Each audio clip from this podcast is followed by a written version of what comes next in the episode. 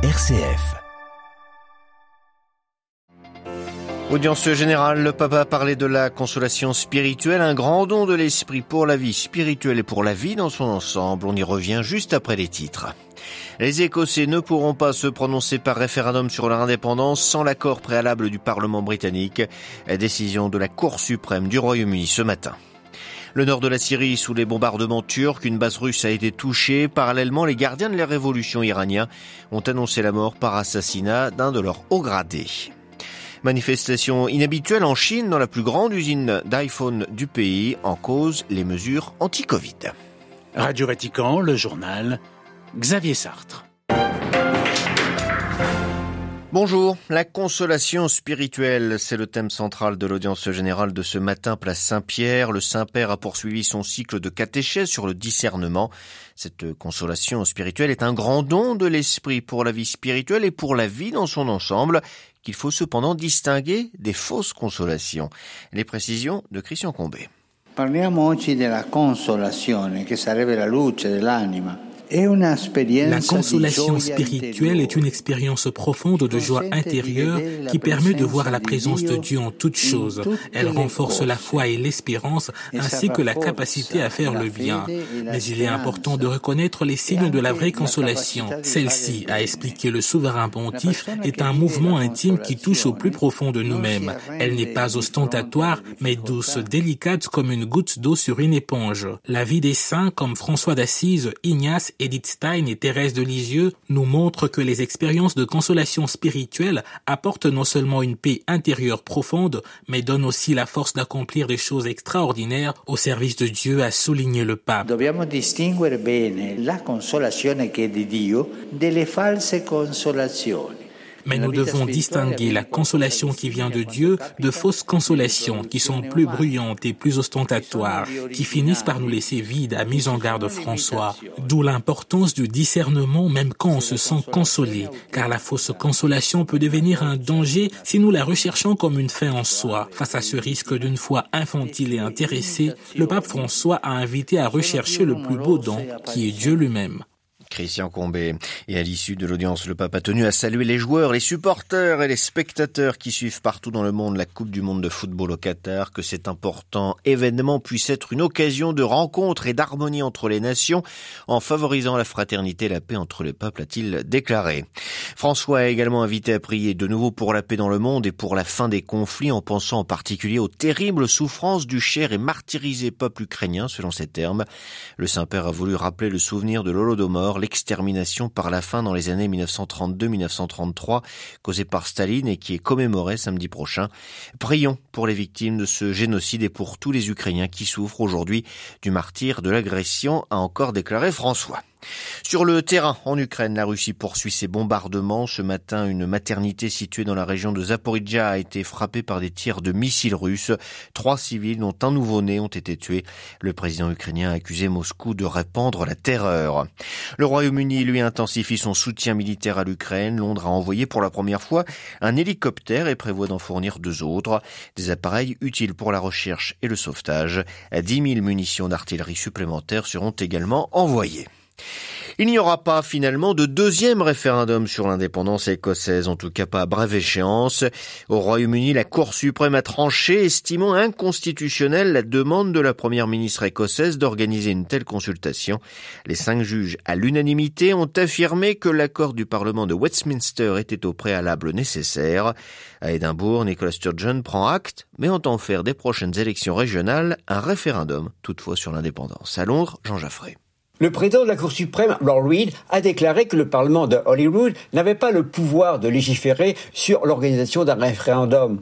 Un tel projet de loi ont argumenté les cinq juges, remettrait en question l'avenir des quatre nations qui composent le Royaume-Uni, matière qui relève des pouvoirs du Parlement à Westminster.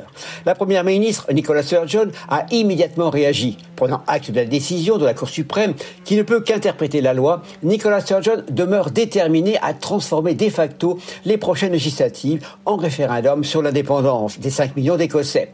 Selon les sondages, aucune majorité nette ne se dégage en faveur du oui, mais les Écossais supportent mal ce qui considère comme une ingérence du pouvoir central à Londres. Boris Johnson était le meilleur agent pour la cause de l'indépendance, mais les mesures d'austérité prises par le gouvernement de Rishi Sunak ont de fortes chances de faire perdre leur siège à la douzaine de députés conservateurs au Parlement à Édimbourg.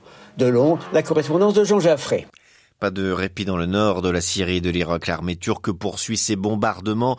Elle précise que son aviation et son artillerie ont visé 500 cibles depuis dimanche et le début de l'opération Griffe épée. 254 combattants kurdes seraient morts, a-t-elle précisé. L'Observatoire syrien des droits de l'homme affirme de son côté qu'une quarantaine de personnes auraient péri. La ville de Kobané, dans le nord de la Syrie, concentre les derniers bombardements. Selon les forces kurdes, un de ces bombardements a touché une base russe dans le nord-est de la Syrie. Un combattant kurde des FDS a été tué, trois autres blessés. Toujours en Syrie, un officier supérieur des gardiens de la révolution iranienne en mission de conseiller dans le pays a été tué lundi dans l'explosion d'une bombe au passage de sa voiture près de Damas.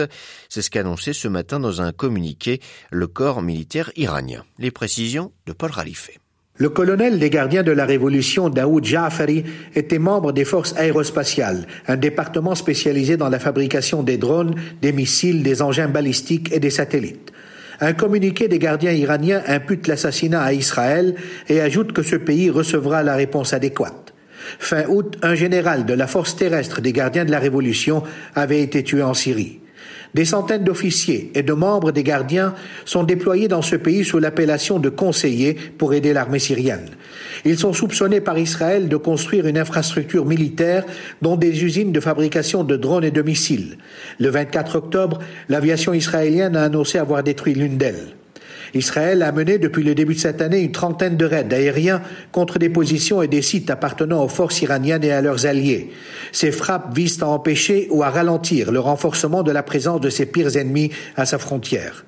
En juin, l'aéroport de Damas a été mis hors service après l'endommagement des pistes à la suite de raids israéliens. Début juin, c'est l'aéroport d'Alep, dans le nord, qui a été pris pour cible et immobilisé pendant plusieurs jours. Paul Khalife, Beyrouth, RFI pour Radio Vatican.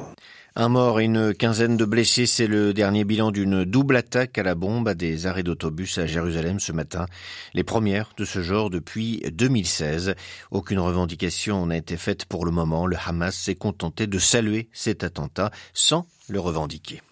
Exaspération en Chine par rapport aux mesures anti-Covid. De grandes manifestations ont éclaté ce matin dans la plus grande usine de fabrication d'iPhone du pays, propriété du sous-traitant taïwanais Foxconn.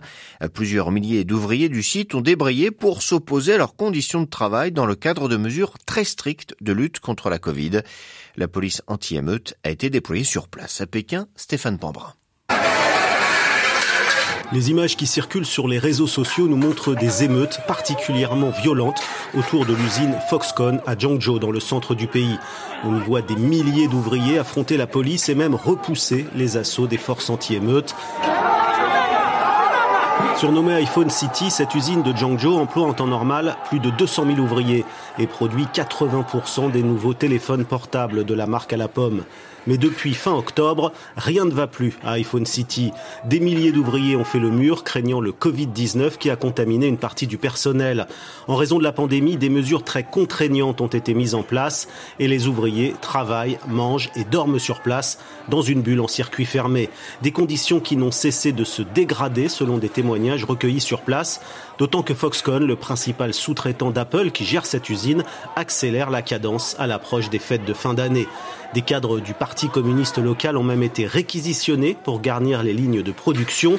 Ces manifestations souvent violentes se multiplient alors que le pays fait face actuellement à une nouvelle flambée épidémique, la plus importante depuis l'apparition du virus il y a bientôt trois ans. Stéphane Pambrin à Pékin pour Radio Vatican. Les secours indonésiens ne renoncent pas à retrouver d'éventuels survivants coincés sous les décombres après le séisme de lundi à Java. Le dernier bilan fait état de 268 morts et 251 disparus. Le pape ce matin, à l'issue de l'audience générale, a exprimé sa proximité et dit prier pour les morts et les blessés.